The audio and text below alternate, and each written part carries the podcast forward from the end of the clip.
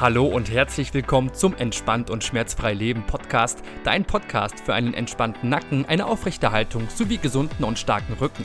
Mein Name ist Felix Kade und heute haben wir Fabian Dittrich im Interview zur schönsten Nebensache der Welt, Schlaf, welche Folgen Schlafmangel hat und wie du deinen Schlaf verbessern kannst. Los geht's! Willkommen zurück zum Entspannt und Schmerzfrei Leben Podcast. Ich freue mich sehr, heute den Fabian Dittrich da zu haben. Fabian ist Schlafcoach. Er hat zusammen mit seinem Kollegen Joe Sartor den schlafonaut.de gegründet. Er ist Autor des Buches Schlaf im 21. Jahrhundert, hat den größten ähm, Schlaf-YouTube-Kanal in Deutschland, gibt Workshops, Coaches, Coachings und vieles weiter. Ich verfolge die Arbeit jetzt schon seit einer ganzen Weile von den beiden und freue mich sehr, Fabian heute da zu haben. Schön, dass du da bist, Fabian. Schönen guten Morgen, Felix. Danke, dass ich da sein darf. Schlafonaut. Ziemlich cooler Name, wie ich finde. Kriegt mich jedes Mal. Wie kam es denn dazu? Ähm, also der Name Schlafonaut an sich ist mir ehrlich gesagt im Fitnessstudio gekommen. ähm, also wir, ich hatte halt selber Schlafprobleme, so Anfang 2017 war das. Ähm, da hatte ich einfach nebenbei noch zwei Unternehmen gegründet, hatte viel im Studium zu tun und dann hat auch irgendwann der Schlaf gelitten. Und ja, wie das so als junger Mensch ist, erstmal Dr. Google angeworfen und jetzt nicht wegen Schlafproblemen zum Arzt gegangen und habe dann über Google versucht, meine Schlafprobleme in den Griff zu bekommen. Das hat auch über einen Zeitraum äh, gut funktioniert und habe mich da viel eingelesen, wie man das halt so macht. Ähm, viel auf Blogs, YouTube-Videos und Co. und auch entsprechende Bücher. Und ich fand das Thema halt super interessant und habe dann auch, als mein Schlafproblem gelöst habe, ähm, immer weiter recherchiert. Und fand halt nie so den einen Ansprechpartner im Internet. Also ich dachte, hey, das ist ein Riesenthema. Ähm, habe halt gemerkt, okay, ich bin nicht der Einzige mit Schlafproblemen. Je nach Statistik ist man da so bei 30 Prozent der Arbeitnehmer. Ich dachte, wow, Riesenthema, warum gibt es da nicht mehr Blogs zu, mehr YouTube-Kanäle? Gibt es auch bei Thema Ernährung auch. Ähm, und habe dann gesagt, okay, warum mache ich das nicht einfach selber? Also ich fand das Thema einfach weiter spannend, habe auch, ja, wie gesagt, nach meinem Schlafproblem weiter, weiter da Bücher zugelesen und dann gesagt, hey, mache ich den einen Ansprechpartner, den ich selber gerne gefunden hätte, doch selber. Und dann war ich halt auf der Suche so nach einem coolen Namen. Ähm, und dann ist es Schlafonaut geworden, so ein bisschen Schlaf- und Astronaut, weil ich mich mit meinem Kollegen, der das Thema dann auch sehr spannend fand, einfach ja auf die Reise in das Thema Schlaf begeben habe. Wie so ein Astronaut, ähm, Reise in den Himmel, quasi ins Weltall, äh, in Richtung Schlaf. Ähm, ja, weil wir natürlich beide keine Mediziner waren, das Thema aber spannend fanden und gesagt haben, hey, ähm, wir lesen uns da super ein. Wir lesen nicht nur Bücher, wir gucken uns auch die ganzen Studien an, testen selber viel und berichten einfach so von unserem Weg in das Thema Schlaf, fangen mit einfacheren Themen, Themen an und werden dann quasi selber zu Experten und geben das Wissen weiter. Und das passte irgendwie ganz gut an der Name.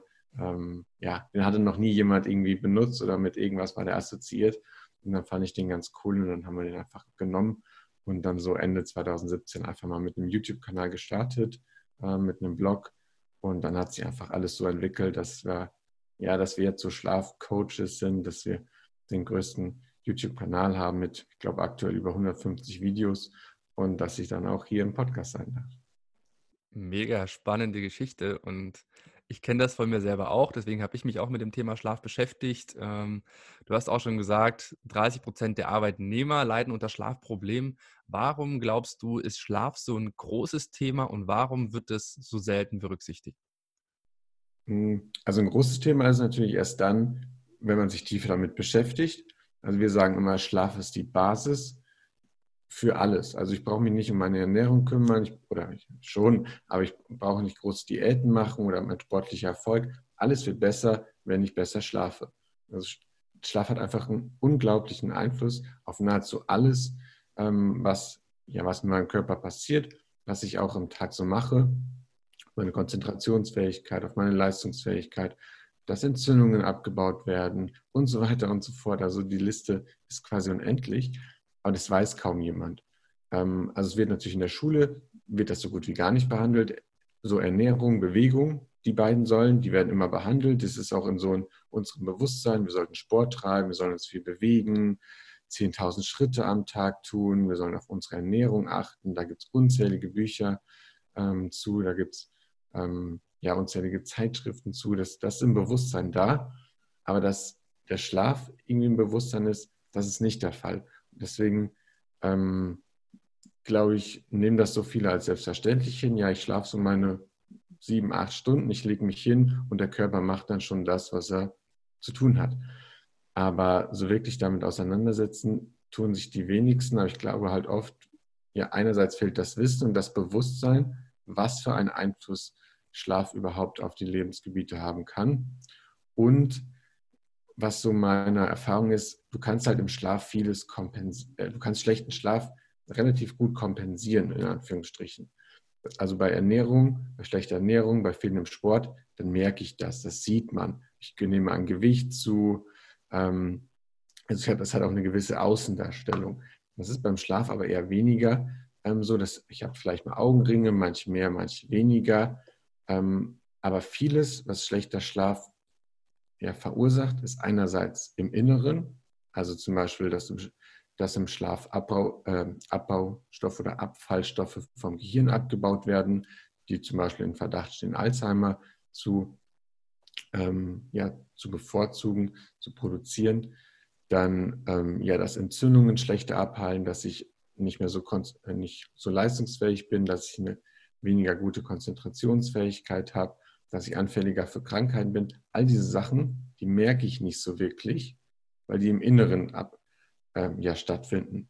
Und der, der Einfluss der, oder der, ja, die Konsequenzen daraus, wenn sie denn dann irgendwann stattfinden, dass ich vielleicht Diabetes bekomme, dass ich anfälliger für Krankheiten bin, dass ich nicht ähm, so konzentrationsfähig bin, das bringe ich dann nicht mit schlechtem Schlaf in Verbindung, weil ich das zum Beispiel mit Koffein kompensieren kann und dergleichen.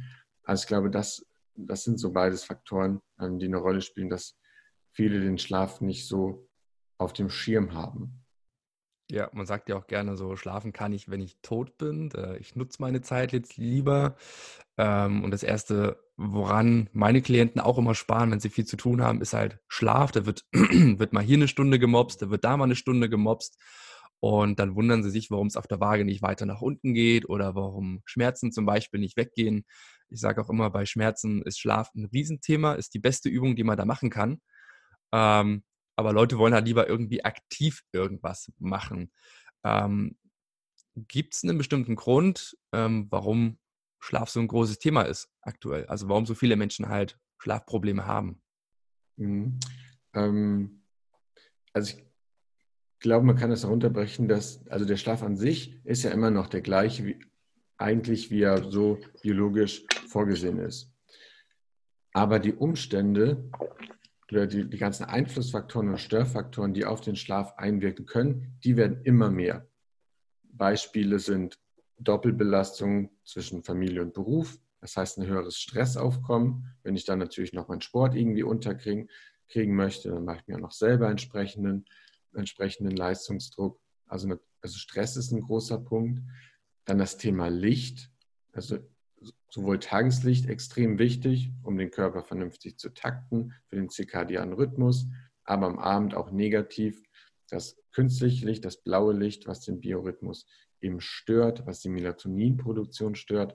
Also das sind ähm, große Faktoren, weniger Tageslicht, als wir eigentlich biologisch vorgesehen ähm, sind und ähm, wir früher noch bekommen haben. Ich glaube, die, die Schlafprobleme waren so vor 100 Jahren oder so nicht viel, also kann ich mir nicht vorstellen, dass sie so stark waren wie heute, weil sie einfach ähm, viel mehr Tageslicht hatten, wir sind mehr draußen gewesen, wir haben uns mehr bewegt, ähm, Schlafdruck aufgebaut, wir hatten nicht so viel Ablenkungen am Abend, dass wir einerseits blaues Licht dadurch konsumieren können, andererseits aber auch eine ja eine seelische, eine emotionale Ablenkung, weil natürlich beim Einschlafen viele Menschen in Gedankenkarussell kommen und die, all die Dinge ähm, ja eben ins Gedächtnis vor, ins, ja, ins Gehirn, in die Gedankenwelt ähm, gerufen werden, mit denen ich mich eigentlich am Tag hätte ähm, beschäftigen sollen oder die am Tag so angefallen sind und das uns unser Gehirn quasi mitteilen will. Aber wir haben viele Möglichkeiten, das uns da abzulenken, uns eben nicht damit zu beschäftigen durch Netflix, durch super viel soziale Medien, ähm, eh, abends noch schön in Instagram surfen. Und dann, wenn ich das Handy weglege, dann kommt all die Gedanken, die mir das Gehirn eigentlich ja den ganzen Tag über mitteilen wollte und vor allem am Abend werden dann eben mitgeteilt und stören da den Einschlafprozess. Also und dann kommen natürlich noch Umweltfaktoren ähm, hinzu Strahlenbelastung, Umweltgifte, ähm, ja, eine unregelmäßige Ernährung, generellen Lebensstil, der unregelmäßige Schlafenszeiten, ähm, ja geradezu provoziert.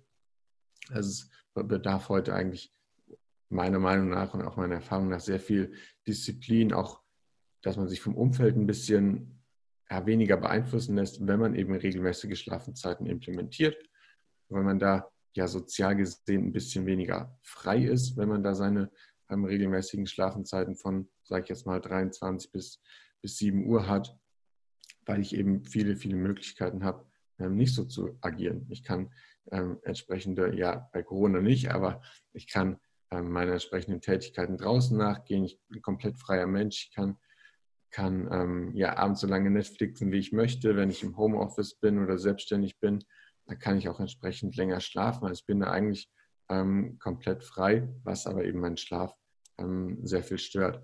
Also heruntergebrochen ist eigentlich der moderne Lebensstil, den wir uns so aufgebaut haben die letzten, ähm, ja, letzten 50 Jahre, sage ich jetzt mal, und vor allem durch die neuen Technologien sind so Sachen, die den Schlaf enorm stören. Amen, kann ich so unterschreiben. Ähm, Gerade so das Thema blaues Licht am Abend, Handy, äh, Netflix, hast du erwähnt, ist ja ein Rieseneinflussfaktor, der auch äh, Melatoninproduktion unterdrückt.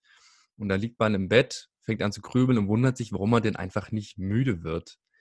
Ähm, hast du da einen einfachen, schnellen Tipp, was man da machen kann? Mhm.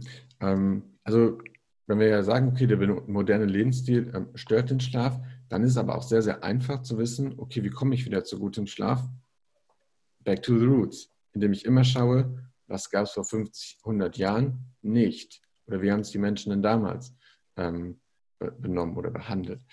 Ähm, und dann bin ich beim Thema Licht. Okay, wie war das damals? Wie ist das biologisch eigentlich vorgesehen? Abends ist es dunkel, damit eben ähm, das Auge Dunkelheit wahrnimmt und die Melatoninproduktion, die je nach Schlaftyp so ab 20, 21 Uhr vorgesehen ist, auch starten kann. So wie ist das aber bei uns? Abends 20, 21 Uhr ist es nicht dunkel, wir sind zu Hause, künstliches Licht, viel blaues Licht durch entsprechende Unterhaltungselektronik. Wie kann ich mich jetzt davor schützen? Zwei Möglichkeiten.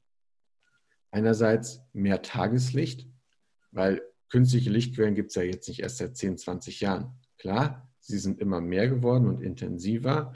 Je nach neuer Smartphone-Generation wird das blaue Licht auch umso, äh, wird das blaue Licht auch immer stärker. Aber an sich, wenn wir 50, 100 Jahre zurückdenken, dort gab es ja auch künstliche Lichtquellen. Die sind ja nicht abends zu Hause um 20 Uhr gewesen und es war stockdunkel. Was sie aber ähm, gewesen sind, mehr am Tag im Tageslicht. Und da gibt es schöne ähm, Studien zu, je mehr Tageslicht ich ähm, am Tag bekomme, desto mehr künstliches Licht darf ich mir in Anführungsstrichen am Abend erlauben, weil durch das Tageslicht eben unser, ja, unser Körper darauf getaktet ist, okay, er weiß, wie viel Uhr es ist und deswegen ist das künstliche Licht am Abend umso weniger schädlich. Also ich kann mich damit nicht mehr so krass umtakten und ähm, entsprechend ähm, ja, Wachheit produzieren. Also das ist ein Faktor, einfach mehr Tageslicht. Und das muss man ja, da äh, muss jeder selber schauen, wie er das in seinen Arbeitsalltag integrieren kann. Wenn ich natürlich selbstständig bin oder im Homeoffice, dann habe ich ein bisschen mehr ähm, die Möglichkeiten, das zu nutzen. Aber natürlich, je wichtiger mir der Schlaf und meine Gesundheit ist, desto mehr kann ich das auch als normale Arbeitnehmer implementieren. Ich kann entsprechend regelmäßige Schlafenzeiten implementieren, früher aufstehen, Morgensport machen, morgens draußen noch äh, ja, mit dem Hund vielleicht spazieren gehen. Ich kann in der Mittagspause ähm, entsprechend rausgehen. Also auch als normaler Arbeitnehmer kann ich natürlich für mehr Tageslicht sorgen. Also das ist eine Möglichkeit, wenn man sagt, hey, ich möchte aber trotzdem abends noch schön Fernsehen gucken, Netflix gucken. Es ist einfach zur Gewohnheit geworden und ich kann und will das vielleicht nicht so schnell umstellen. Dann wäre mehr Tageslicht eine Option.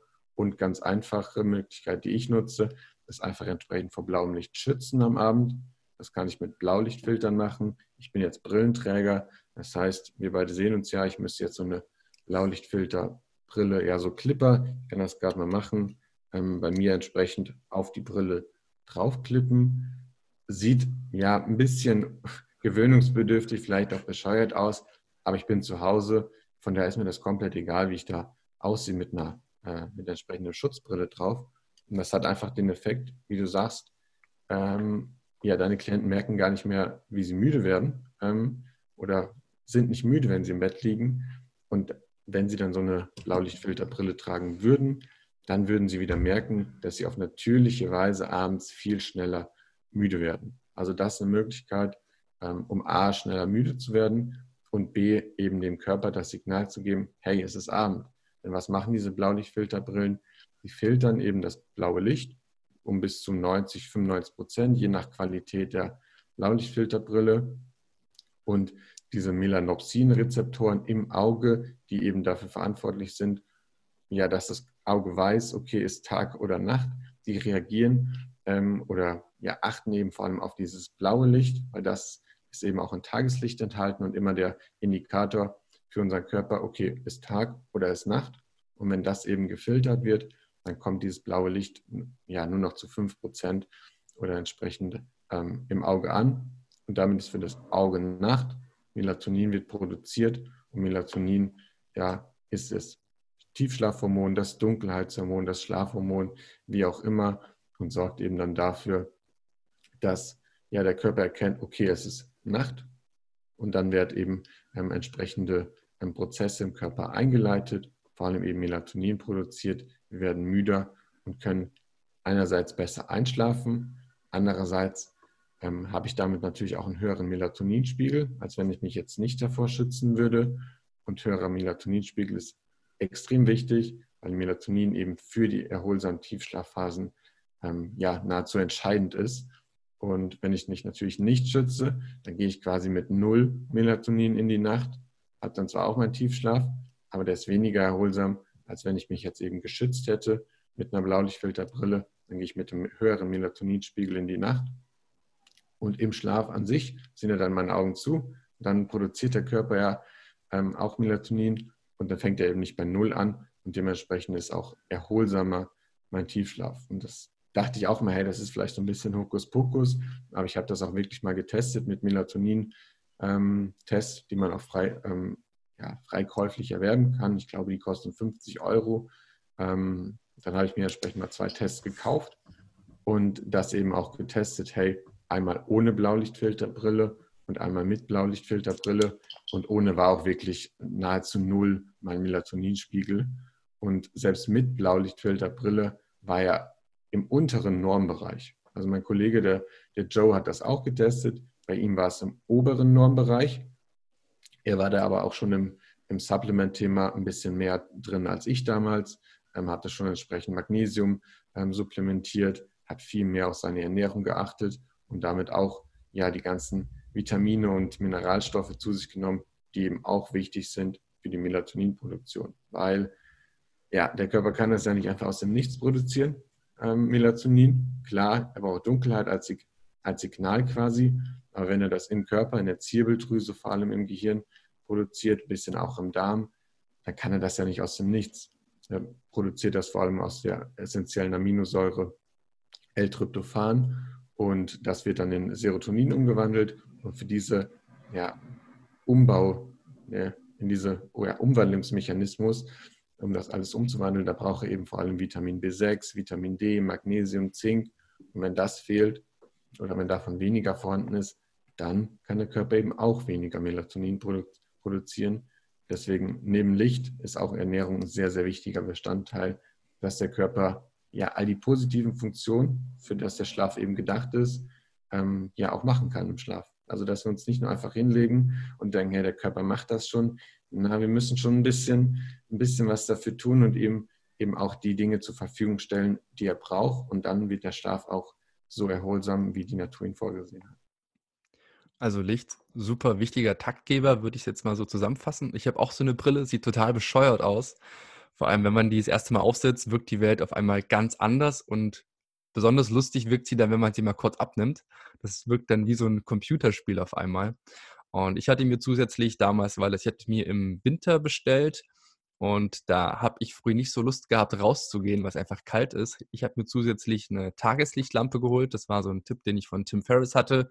Er meinte, früh auf jeden Fall erstmal raus ins Tageslicht, um wach zu werden. Irgendwie zehn Minuten spazieren gehen oder eine Viertelstunde vor so eine Tageslichtlampe setzen. Das hat bei mir persönlich mehr geholfen als jeder Kaffee früh. Also ich war danach wirklich wach, mich vor so eine Lampe zu setzen und einfach mal, ja, blaues Licht halt auf meine Augen scheinen zu lassen. Oder halt eine Runde um den Block gehen, zehn Minuten, Viertelstunde, wirkt besser als jeder Kaffee bei mir. Ähm, das ist auf jeden Fall ein Tipp, den ich jedem mitgeben kann. Früh raus ins Licht, abends Blaulichtfilterbrille oder auf dem Handy gibt es mittlerweile bei jedem Smartphone einen Blaulichtfilter mit oder auch beim Laptop gibt es immer irgendwie eine App, wo man Blaulichtfilter drauf machen kann. Ich werde auf jeden Fall ein paar Tipps unten in den Show Notes verlinken. Da könnt ihr euch ähm, sowas auch besorgen. Ähm, wenn ich jetzt mal zurückdenke an meine Schulzeit, da war ich früh nicht gerade gewillt, mich zu bewegen. Ich war, glaube ich, eher so, was man häufig hört, Lerchen und Eulen. Das sind so Begriffe, die jeder schon mal irgendwie gehört hat. Ähm, ich war am fittesten, wenn es erst zur zweiten oder dritten Stunde losging. Wenn es zur ersten Stunde losging, war totale Katastrophe bei mir. Ähm, woran liegt denn das, dass manche Menschen eher wach sind als andere? Mhm. Ähm, also vielleicht nochmal kurz zur Erklärung, ähm, warum zum Beispiel der Kaffee ja nicht ganz so gut wirkt. Das hat auch einfach den Grund, dass der Cortisolspiegel morgens sowieso steigt. Ähm, einerseits, um, uns, äh, um eben den Aufwachprozess einzuleiten. Der, macht uns sowieso wach. Dementsprechend hat der Kaffee einen weniger starken Effekt. Und deswegen, ja, wie du sagst, Licht sehr, sehr, sehr, sehr viel effektiver. warum das den Grund hat mit den Schlaftypen, das ist vor allem genetisch bedingt. Also der Schlaftyp ist eben vor allem ähm, genetisch bedingt, ob ich eben mehr ein Frühaufsteher bin oder mehr ein ja, Spätaufsteher und entsprechend abends ähm, ja, gerne 0 Uhr oder 1 Uhr ähm, ins Bett gehe. Also bei manchen sicherlich auch gewohnheitsbedingt, aber wenn man einfach mal wirklich schauen würde, wenn man sich fernab von Einflüssen so seinen Tagesablauf ähm, ja organisieren kann. Wenn man keinerlei Verpflichtungen hat, dann kann man das so ein bisschen testen. Ja, welcher Schlaftyp bin ich eigentlich? Wann werde ich natürlich wach und wann werde ich ähm, natürlich müde? Und wie du gesagt hast, hey, du hast in der Schule das Gefühl, ja, wäre cooler, wenn wir erst um neun oder um zehn starten. das ist zum Beispiel nicht genetisch bedingt, sondern das ist einfach ähm, ja, evolutionsbiologisch so, dass jüngere Menschen eher Lärchen sind und im Alter werden wir wieder zu Eulen. Und so ab dem ja, frühen 20. Lebensjahr, 20 bis 25 ungefähr, da zeigt sich eben so die Genetik. Bin ich eher der Frühaufsteher oder bin ich eher der, der Spätaufsteher? Ähm, das heißt, ja, also in der, in der Forschung sagen eigentlich Schlafforscher schon seit Ewigkeiten, die Schule müsste später anfangen. Ähm, also das wird schon seit Ewigkeiten dafür plädiert und da gibt es auch ähm, entsprechende Studien zu, wo man das mal getestet hat, vor allem in Amerika, auch aus, Großbritannien kenne ich entsprechende Studien, wo man einfach mal geschaut hat, hey, was passiert denn auch mit den schulischen Leistungen, wenn wir entsprechend später anfangen? Und die haben sich eben auch gebessert. Und das ist einfach so, weil junge Menschen eher die Lärchen sind. Und das kannst du auch nicht, das kannst du auch nicht abtrainieren. Also die Schule fängt früh an, nach dem Motto, hey, wir zwingen euch alle. Ähm, nee, im jungen Alter sind wir alle Eulen, nicht Lerchen. Deswegen ähm, kannst du, konntest du da ähm, konntest du da mit dem frühen Schulbeginn nichts anfangen und du kannst dich eben auch nicht dazu zwingen. Nach dem Motto, hey, wir fangen jetzt trotzdem alle um halb acht an, so mit entsprechendem Schulweg, ich muss noch im Bus frühstücken, mich fertig machen, stehen viele Schüler ja schon um sechs Uhr auf. Das war bei mir früher nicht anders, manche sogar noch früher. Ähm, und ich kann den Körper nicht einfach zwingen dafür, hey, du ähm, wirst jetzt eine Lerche und wir stehen jetzt um 6 Uhr auf, weil, hey, als junger Mensch, wann sind wir ins Bett gegangen? Und nicht um 20, 21 Uhr, um auf unsere neun oder zehn Stunden zu kommen, mhm. ähm, die eigentlich auch ideal wären im jungen Alter, sondern wir sind auch entsprechend später gegangen. Wir haben noch Champions League geguckt, was auch immer. Ähm, also wir sind ja nicht um, um acht, halb neun ins Bett gegangen und das wird ja jetzt ähm, ja noch, noch schlimmer. Also als ich in der Schule war, gab es es keine Möglichkeiten, ähm, sich noch abends mit dem Smartphone oder so abzulenken. Da war es einzig der PC und dann wurde vielleicht mal der Stecker gezogen oder das Internet wurde rausgezogen. Und dann, ja, was habe ich dann gemacht? Dann habe ich gleich noch unter der Nachttischlampe gelesen. Aber heutzutage kann ich ja durch die sozialen Medien, ähm, alle haben Smartphone, habe ich noch krasser die Möglichkeiten, meinen Abend entsprechend zu verschieben. Aber deswegen fängt die Schule nicht später an. Und das ist natürlich ein Umstand, ähm, ja, der der nicht, nicht positiv ist. Ähm, ja, und vielleicht gesundheitlich nicht allzu krasse Folgen hat für die Schüler, weil wenn ich aus der Schule raus bin, dann, ähm, ja, dann normalisiert sich das wieder im besten Fall oder dann wird das nicht mehr ganz so krass und die gesundheitlichen Folgen werden jetzt nicht so krass sein. Also wenn ich durch die Schulzeit kriegt jetzt keiner Diabetes oder so, weil er da entsprechenden Schlafmangel hatte. Aber natürlich hat das, ein, äh, hat das natürlich auch Auswirkungen auf die, auf die schulischen Leistungen, ähm, vor allem wenn natürlich Klausuren morgens sind. Aber ich glaube, da kann man noch sehr, sehr lange drauf einreden. Das wird in den nächsten Jahren sicherlich nicht, sicherlich nicht geändert werden, ähm, dass die Schule entsprechend früher beginnt. Ähm, damit muss man sich irgendwie arrangieren. Äh, dass die Schule später beginnt, nicht früher. Sehr, sehr schade, weil ich mir vorstellen kann, dass dadurch die ein oder andere Karriere durch den Schlafmangel schon frühzeitig einen Riegel vorgeschoben bekommt und wir wahrscheinlich ein paar großartige Köpfe einfach nie erleben werden, weil sie einfach in der Schule nicht ihren natürlichen Schlafrhythmus folgen konnten. Sehr, sehr schade. Ich habe da in eurem Buch das erste Mal den Begriff sozialen Chatlag gehört. War mir neu der Begriff, ähm, fasst es aber sehr, sehr gut zusammen. Kannst du dazu ein paar Worte erzählen? Genau, also sozialer Jetlag ist kein Begriff, den wir erfunden haben, sondern er stammt vom Chronobiologen und Schlafforscher ähm, Till Rönnenberg. Er ist ein sehr renommierter Forscher ähm, von der Uni München der eben sich viel damit beschäftigt hat, mit unserem zirkadianen Rhythmus, eben mit der Verschiebung ja, der inneren Uhr, vor allem durch blaues Licht, durch Tageslicht und der ähm, ja dazu spannende Forschungen gemacht hat, vor allem mit Urvölkern, ähm, vielen, vielen am, afrikanischen Ländern, aber auch in, in Südamerika und da einfach mal geschaut hat, hey, wie ist das eigentlich wie schlafen die Menschen fernab von sozialen Einflüssen, vor allem eben von künstlichem Licht, ähm, um da zu schauen, ja, wie, wie ist da der Rhythmus?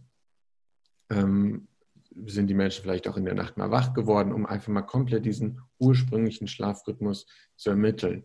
Weil wir können ja nicht in die Zeit zurückreisen und deswegen versuchte man da eben, ja, im besten Fall noch anhand von Urvölkern, die eben noch die wenigsten sozialen Einflüsse ähm, des modernen Lebens in Anführungsstrichen haben, ähm, ja, herauszufinden, wie die schlafen. Und da hat man das eben herausgefunden, dass, ja, dass die nicht so einen verschobenen Schlafrhythmus haben ähm, wie wir. Und eben auch in Experimenten herausgefunden, ähm, ja, dass, dass dort eben ja mehr anhand der Lichtverhältnisse geschlafen wird, also dass die ja quasi mit der Sonne wach werden ähm, dass sie eben, wenn es dunkel wird, auch entsprechend ruhigeren Tätigkeiten nachgehen und dann ähm, entsprechend früher auch zu Bett gehen wie wir, aber nicht sofort mit Einbruch der Dunkelheit. Und der Begriff soziales Jetlag, sozialer Jetlag sagt eben ja so die Differenz zwischen meinem Schlaftyp, meinem eigentlichen Schlaftyp und der Schlafenszeit, die mir ja so ein bisschen das soziale Leben vorgibt. Das ist zum Beispiel dann der Fall, wenn ich eigentlich ja eine Eule bin, aber bin zum Beispiel Krankenschwester und muss entsprechend morgens früh raus zur Frühschicht. Also immer diese Differenz, wie wäre mein Schlaf eigentlich, wenn ich komplett keinerlei Verpflichtungen habe. Das kann man zum Beispiel einfach mal zwei, drei Wochen Urlaub herausfinden. Also in der ersten Woche kompensiert der Körper erstmal so mein Schlafdefizit. Da sollte man nicht viel drauf geben. Und dann so ab der zweiten, dritten Woche, wenn ich einfach mal so lebe, ähm, wie ich möchte. Und dann, dann merke ich eben, okay, wann werde ich müde, wann ähm, bin ich am besten leistungsfähig, wann stehe ich ganz natürlich auf, ohne Wecker, ganz wichtig. Und dann habe ich meinen eigentlichen Schlafrhythmus herausgefunden. Und dann schaue ich, okay, wie schlafe ich eigentlich, wenn es normal ist, in Anführungsstrichen, wenn ich im Berufsleben bin. Und diese Differenz ist eben der, ja, der soziale Jetlag. Den normalen Jetlag kennt ja jeder quasi wenn der Körper verschoben ist, ähm, dadurch, dass ich in eine andere Zeitzone gereist bin. Und beim sozialen Jetlag bin ich quasi immer in einer, in einer falschen Zeitzone, weil mein Körper eigentlich ähm, ja zu anderen Zeiten ins Bett gehen würde und zu anderen Zeiten aufstehen würde und dementsprechend auch zu anderen Zeiten dann optimal leistungsfähig bin, als es ja aktuell in meinem, in meinem Leben ähm, gefordert ist. Und ja, er hat eben so herausgefunden, dass nahezu alle Menschen permanent in einem sozialen Jetlag leben, weil die wenigsten Menschen eben komplett ähm, ja, ihrem eigenen Rhythmus folgen können und sich ja jeder so ein bisschen den sozialen Gegebenheiten vor allem eben berufsbedingt so ein bisschen fügen muss. Und ja, das hat eben entsprechend äh, ja, negative Einflüsse und wird halt umso krasser, je größer der ähm, entsprechende Jetlag ist. Ich glaube, wenn man dann so ein Experiment macht, darf man sich natürlich nie selber verarschen und dann abends die ganze Zeit mit Netflix und blauem Licht wachhalten. Also wenn man so ein Experiment macht, sollte man dann auch gucken, dass solche Einflussfaktoren möglichst gehemmt werden durch Blaulichtfilter oder was weiß ich. Ähm, ist jetzt so meine Überzeugung davon. Also wenn ich kann mich natürlich ohne Probleme die ganze Nacht mit Red Bull und Party genau. und blauem Licht wachhalten ohne Probleme und dann sagen, hey, ich bin Eule, kein Problem. Genau, ich sollte jetzt natürlich nicht die Chance nutzen, hey, jetzt habe ich zwei, drei Wochen Urlaub ähm, und teste das mal und oh, jetzt habe ich die Chance, lange, lange aufzubleiben, ähm, viel Netflix zu gucken und so. Ähm, das mag zwar irgendwie vielleicht, vielleicht cool sein oder so, aber das, das ist ja nicht Sinn und Zweck. Ähm, also da muss man ein bisschen, bisschen aufpassen, dass man da ähm, ja dann nicht wieder Opfer des Opfer der sozialen Medien wird und sich da ein bisschen drin verliert, sondern eben, dass man wirklich auf seinen Körper hört. Deswegen ist auch ja kompletter Urlaub, indem man auch wirklich mal Urlaub von sowas macht, ähm, entsprechend, entsprechend sinnvoll. Ja. Du hattest jetzt schon Stammesvölker angesprochen. Ich hatte irgendwo mal gelesen, lagen, lagen mich jetzt bitte nicht auf die Quelle fest, dass es da relativ normal ist, dass Menschen, Menschen nachts auch mal aufwachen, ähm, irgendwie mal auf Toilette gehen, mal schauen, ob alles in Ordnung ist. Ähm, und ich kenne in meinem Umfeld viele Menschen, die nachts auch einfach mal wach werden und auf Toilette müssen. Ist das normal? Ist das schlimm? Wie ist da so deine Meinung dazu? Mhm. Also der wissenschaftliche Stand ist so, dass man es nicht hundertprozentig weiß. Ähm, da arbeitet man noch viel mit, ähm, ja, mit, mit Schriften von damals, um das herauszufinden, ob die Menschen denn damals wirklich immer auch wach waren, weil man so die Theorie, wenn ich jetzt nur nach den natürlichen Lichtverhältnissen lebe, dann ist, dann wird es ja so früh dunkel und also die Dunkelzeit ist erheblich länger als eigentlich das natürliche Schlafbedürfnis. So vor allem im Winter, wenn es jetzt dunkel wird, kann ich mir kaum vorstellen, dass die Menschen damals um halb sieben ins Bett gegangen sind. Ergibt auch wenig Sinn, ähm, weil so die, ja, dieser, dieser Schlafdruck eigentlich immer so erst so nach, nach 15 Stunden Wachheit sich entsprechend ähm, aufgebaut hat im Körper. Ähm, und dann wann ist dann wieder, wann ist es wieder hell geworden im Winter? Ich bin gerade, bin in diesem Thema nicht so clever. Keine Ahnung, sechs, dann fünf Uhr morgens. Ich weiß nicht, wann da die, die Sonne aufgeht. Ähm, auf jeden Fall ist die Dunkelzeit erheblich länger als das eigentliche Schlafbedürfnis. Und deswegen ähm, hat man so die Theorie entwickelt oder vermutet, dass die Menschen entsprechend nachts mal wach waren. Also dieser ein zweiphasiger Schlaf ähm, quasi aktuell haben wir ja so einen monophasischen Schlaf, ähm, dass wir versuchen oder es ja, für gesund erachten, wenn wir quasi acht Stunden am, am Stück schlafen. Man hat man vermutet, gab es damals nicht diesen biphasischen Schlaf, dass man vielleicht ja, vier, fünf Stunden geschlafen hat, dann zwei Stunden wach war, wie du angedeutet hast, dass man sich ums Vieh gekümmert hat, dass man geschaut hat, dass man sicher ist, ob irgendwelche ähm, Angreifer gekommen sind, dass man sich mit den Nachbarn unterhalten hat, dass man ums Lagerfeuer gesessen hat, dass man vielleicht auch ja quasi Wachablösung gemacht hat. Jetzt schläfst du, ähm, jetzt bin ich am Feuer. Ähm, ja, dass man sich um die Fortpflanzung gekümmert hat. All solche ähm, Geschichten. Und dafür gibt es ähm, entsprechend historische Aufzeichnungen, aber auch historische Aufzeichnungen, die das nicht zeigen.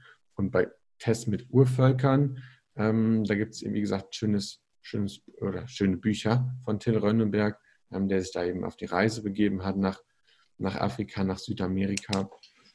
Ähm, dort ist das auch nicht, nicht hundertprozentig dargelegt worden, was jetzt ähm, da, da der Fall ist. Und da hat man eben auch gemerkt, okay, es ist dann zwar dunkel geworden, aber die sind nicht sofort ins Bett gegangen, sondern haben, haben sich eben noch weiter unterhalten, haben auch ja, sich Unterhaltungsdingen ähm, ja, nachgegangen, denen wir auch nachgehen. Die haben gesagt, kein Fernsehen geguckt, aber die haben Spiele gespielt, ja, sich entsprechend unterhalten und nicht so gemacht, hey, es ist dunkel, Körper Schlaf, ich gehe ins Bett. Ähm, also da gab es sowohl Typen, die ähm, ja, diesen monophasischen Schlaf hatten, die dann einfach noch länger wach geblieben sind wie wir und dann um 21 Uhr, 22 Uhr ins Bett gegangen sind und ähm, am Stück geschlafen sind. Aber es gab eben auch die Fälle, dass man in der Nacht mal zwei Stunden wach war ähm, und dann entsprechend weitergeschlafen hat. Ähm, aber so der Konsens ist eigentlich, dass wir wohl früher diesen, äh, diesen biphasischen Schlaf hatten, dass eben Aufwachphasen komplett natürlich sind und dass wir uns das so mit der Evolution ja, wegtrainiert haben, das aber durchaus noch ja, in uns drin ist. Deswegen ähm, ja, sagen wir in unserer Arbeit als Schlafcoaches immer an, an sich, okay, wir schauen uns das Durchschlafproblem mal an, weil das eben super viele Ursachen haben kann. Es kann auch viel ja, hormonelle Geschichten ähm, mit hormonellen Geschichten zu tun haben, dass vielleicht der Cortisolspiegel äh, nachts ein bisschen zu früh hochgeht und ich deswegen mal aufwache. Kann natürlich auch viel mit Umweltfaktoren ähm, zu tun haben. Es kann mit einem falschen falsche Matratze zu tun haben, dass der Körper ähm, ja, sich dort in, entsprechend wund gelegen hat, in Anführungsstrichen. Also äh, das kann viele Gründe haben. Aber an sich erstmal, dass ich aufwache, gehe auf Toilette und mache erstmal keinen großen kein großes Fass auf. An sich ist das überhaupt nicht schlimm, ähm, wenn der Schlafzyklus ähm, da mal unterbrochen ist. Deswegen ist der Schlaf nicht sofort unerholsam. Also das ist ähm, unserer Erfahrung nach auf jeden Fall ein Mythos. Ähm, viele Menschen, also dass man durchschlafen muss. Viele Menschen nehmen das immer so als Anhaltspunkt. Hey, wenn ich durchschlafe, dann habe ich guten Schlaf. Du kannst aber auch schlecht durchschlafen und sehr gut ähm, schlafen und einmal wach werden. Also da muss man immer ähm, schauen, aber an sich einmal aufwachen, nicht das Riesenthema. Ich sage dann immer, ne, denk nicht drüber nach, warum du jetzt wach geworden bist. Also viele Menschen denken dann sofort, hey, ich habe ein Schlafproblem, warum bin ich wach geworden? Versuchen das irgendwie zu, ähm, zu analysieren. Ich sage häufig erstmal, ja, mach dir das zur Routine, geh einfach zur Toilette, leg dich wieder hin und fertig. Aber bitte nicht auf die Uhr schauen, nachdenken, wie viele Stunden Schlaf habe ich noch, wann bin ich eingeschlafen, warum bin ich wach geworden und so weiter. Kein großes Fass aufmachen, mach es erstmal, versuch es so Routinen zu machen, einfach zur Toilette zu gehen, auch wenn du vielleicht nicht deswegen aufgewacht bist, aber du brauchst ja irgendeinen, oder unser Gehirn braucht auch irgendeinen Grund, warum ich jetzt wach geworden bin, ähm, damit eben das Denken nicht anfängt. Tu einfach so, als ob du zur Toilette müsstest, geh auf Toilette, leg dich wieder hin. Ähm, das ist so ein, so ein kleiner Tipp und Trick von uns, der nicht immer funktioniert, aber vor allem bei Menschen, ja, die sich einen zu großen Kopf machen und bei denen wir jetzt mit anderen Mitteln vielleicht nicht auf das ähm, Aufwachen ähm, ja, gekommen sind, weil man kriegt es nicht immer raus, warum man aufwacht. Also dafür sind Durchschlafprobleme viel zu komplex. Es kann auch schon mal an Strahlung liegen. Also das kann die verschiedensten Gründe haben. Und wenn man es eben nicht herausbekommt, dann bitte nicht zum Problem machen, ähm, sondern einfach, okay, wenn du wach wirst, geh auf Toilette, leg dich wieder hin, aber mach kein Fass auf. Ja, kennst du vielleicht auch, wenn du, also ich mache das so, wenn ich nachts mal wach muss, äh, wach werde und auf Toilette muss, ich versuche meine Augen zuzulassen, um ja keinen Schlaf zu verlieren, sage ich jetzt mal, damit sich das immer noch so anfühlt, als wären die so, so schwer und verklebt. Also ist manchmal schon ganz lustig, wie ich dann so durch die Wohnung stiefel. Ähm, in der traditionellen chinesischen Medizin gibt es die Organuhr. Und da gibt es die Theorie, wenn man jetzt immer zur selben Zeit aufwacht, meinetwegen um 3 Uhr, bedeutet das, keine Ahnung, ich weiß jetzt nicht, Leber oder Lunge. Ähm, hast du da irgendwelche Erfahrungen, dass es da tatsächlich Korrelationen gibt, wenn ich immer zu einem bestimmten Zeitpunkt aufwache, dass da auch ein Organ betroffen sein könnte? Ja, also Betonung liegt auf könnte, ähm, muss nicht immer der, der Fall sein. Es kann, kann wirklich sein, ähm, dass man sich dann anschaut, okay, wenn, wenn es bei einer, wirklich immer in der gleichen Uhrzeit ist, dann zum Beispiel, was wir schon mal hatten, dass man an einer Flugzeugschneise wohnt, dann fängt der Flugverkehr wieder an ähm, oder der, der Transporter kommt äh, gegenüber und fängt an, den Supermarkt zu beliefern. Also da mal schauen, gibt es irgendwelche Umweltfaktoren, die da die da stattfinden. Der Nachbar fängt an zu duschen. Also da hatten wir schon die kuriosesten, ähm, kuriosesten Geschichten. Aber es kann eben auch ähm, organisch sein. Dann ähm, kann man an der Ernährung ein bisschen spielen, dass man dann schaut, okay, ähm, was esse ich denn immer abends, dass ich da ähm, entsprechende ja, Abbauprodukte mal ja, runterfahre, dass ich sehr bekömmliches Essen am Abend ähm, zu mir nehme. Bei, bei, der Leber natürlich auch das Thema Alkohol.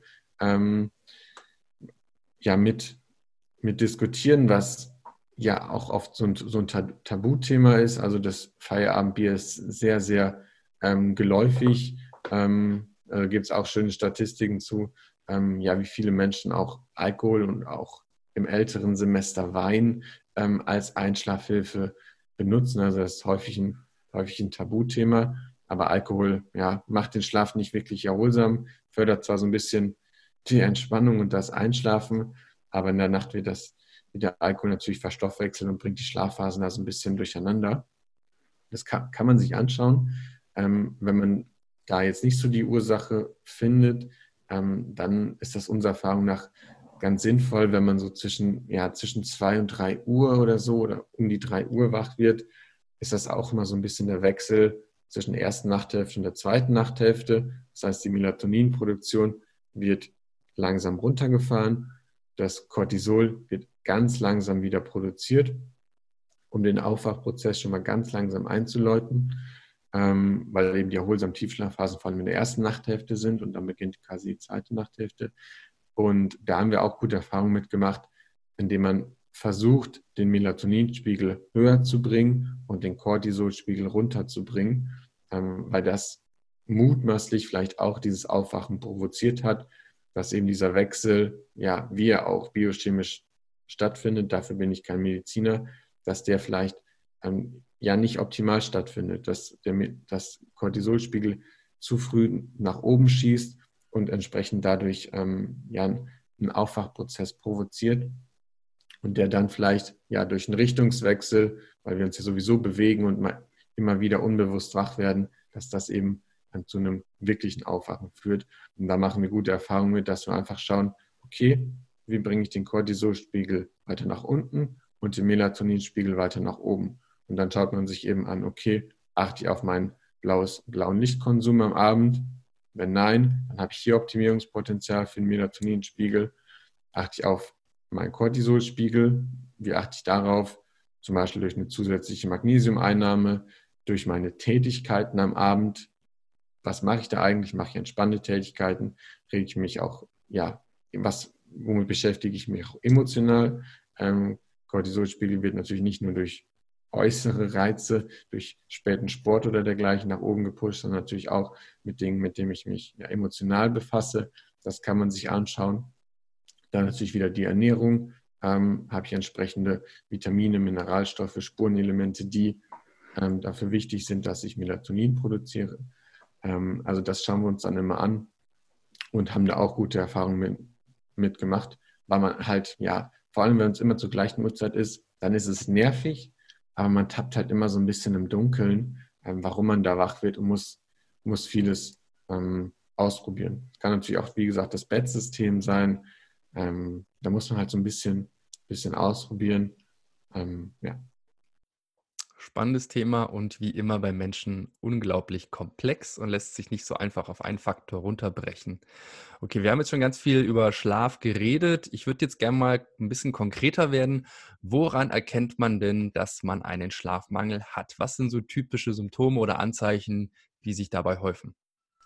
Hm, ähm, das merkt man dann vor allem an den ja, an den Faktoren von schlechtem Schlaf, die man selber spürt. Also Konzentrationsprobleme, Leistungsfähigkeit, auch so das Bedürfnis nach mehr, nach mehr Koffein, vielleicht auch das äußere Erscheinungsbild, dass man auch, dass man schon mal darauf angesprochen wird, ähm, was wir häufig auch erleben, so ein bisschen, ja, Tollpatschigkeit oder dass einem mehr Fehler auch ähm, unterlaufen dass man so ein bisschen mehr unaufmerksam ist, ähm, vor allem halt im beruflichen Kontext, dass so ein Flüchtigkeitsfehler sich häufiger mal ähm, ja, hineinschleichen.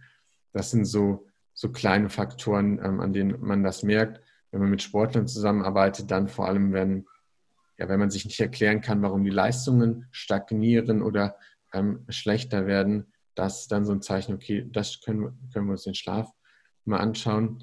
Ansonsten ist es so ein bisschen, bisschen schwierig, weil man eben, eigentlich weiß man ja selber, wie viel man schläft.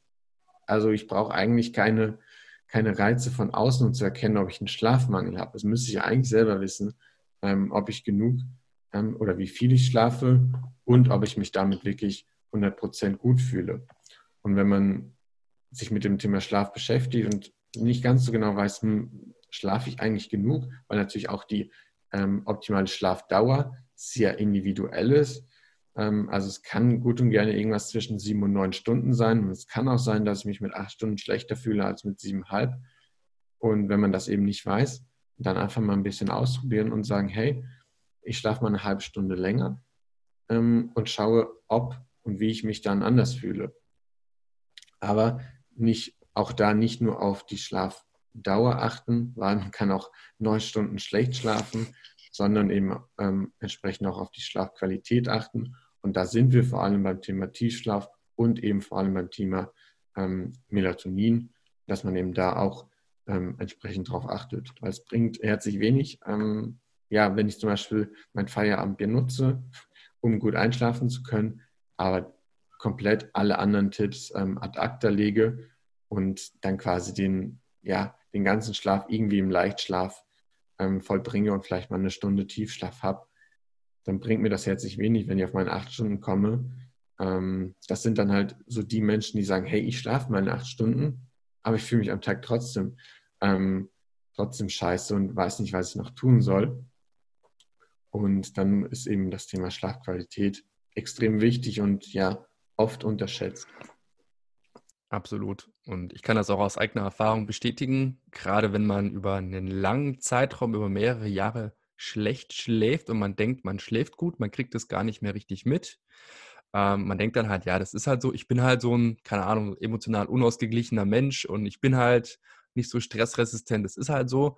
Und dann beginnt man sich mit dem Thema zu beschäftigen und ich weiß noch, die erste Nacht, wo ich richtig gut geschlafen hatte, so richtig tiefen Schlaf. Ich war nach sechs Stunden einfach fertig mit Schlafen. Ich konnte nicht mehr. Ich war dann so wach. Mein Körper konnte gar nicht mehr handeln.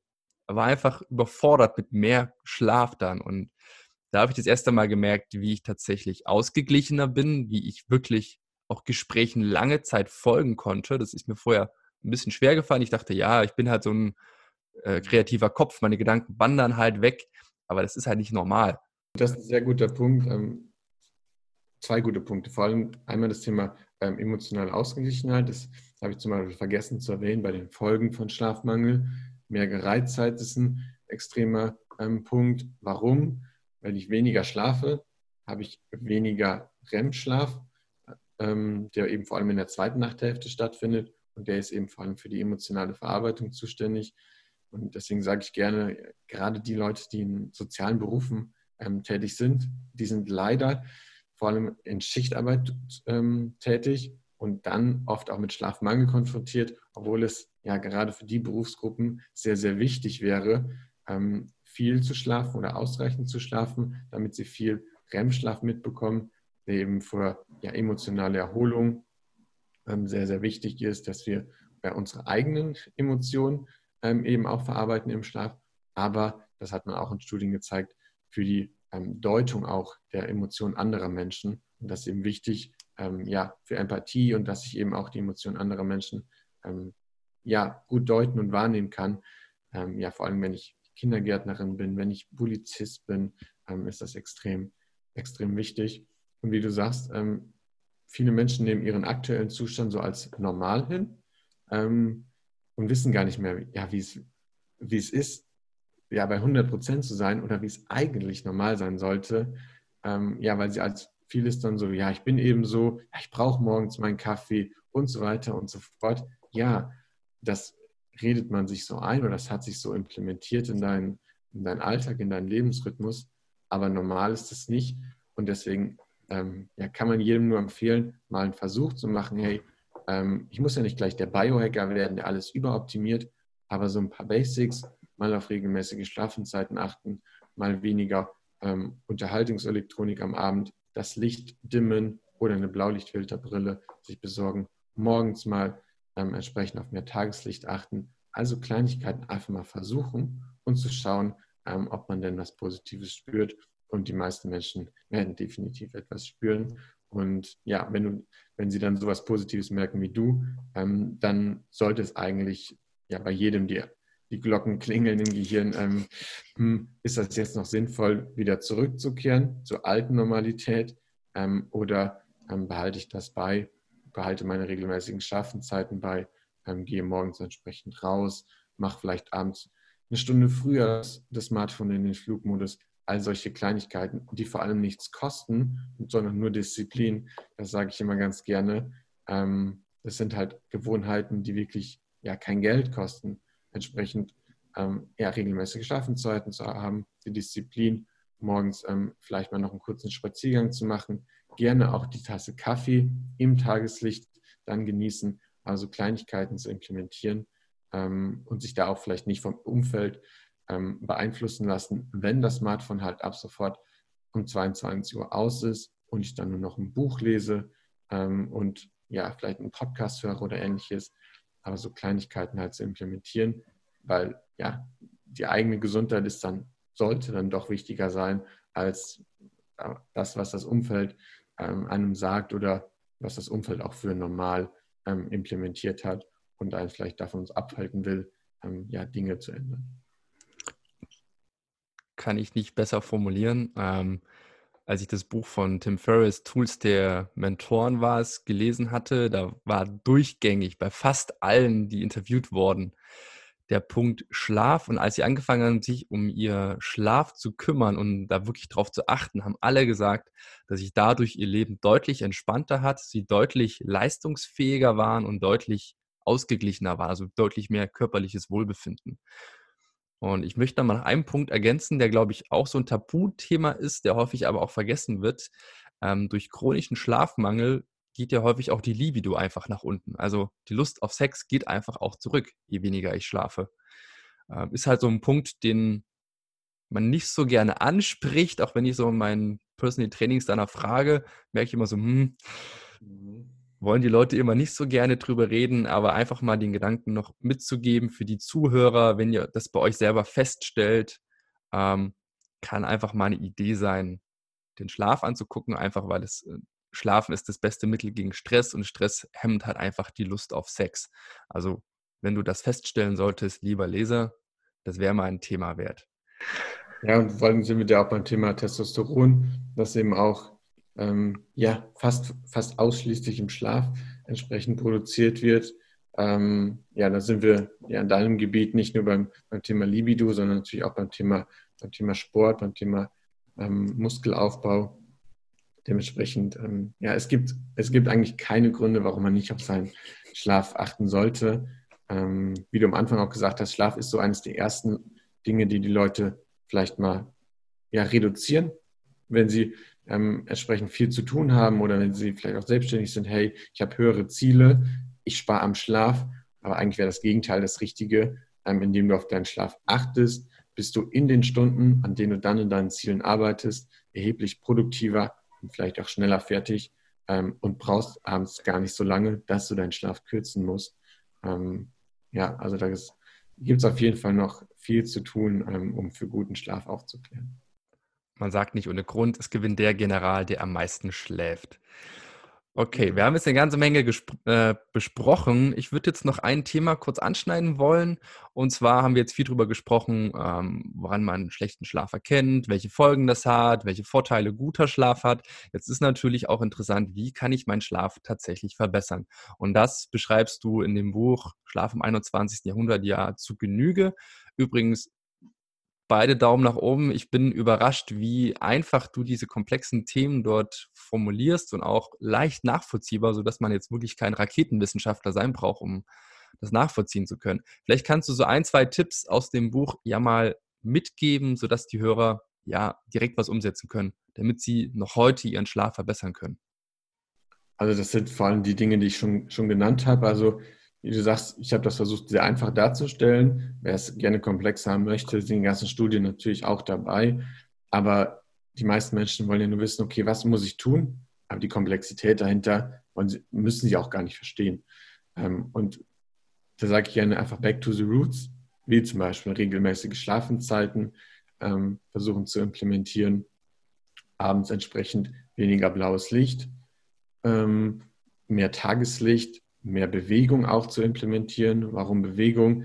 Bewegung sorgt dafür, dass wir ja Energie verbrauchen. Wenn wir Energie verbrauchen, dann baut sich Schlafdruck auf, also das körpereigene Bedürfnis nach Schlaf. Ich muss ja auch irgendwie müde sein am Abend. Das geschieht eben nicht nur durch den zirkadianen Rhythmus, also durch die Melatoninproduktion, sondern eben auch ähm, ja, durch Schlafdruck. Es muss mich am, am Tag auch entsprechend bewegen. Wenn ich mich nur auf der Couch rumlümmel, dann hat der Körper, ja, wovon soll er sich denn erholen in der Nacht? Davon, dass du den ganzen Tag auf der Couch lagst. Also wir brauchen natürlich auch eine entsprechende Bewegung, ähm, also mehr Bewegung in den Alltag zu implementieren. Das kann ich natürlich umsetzen.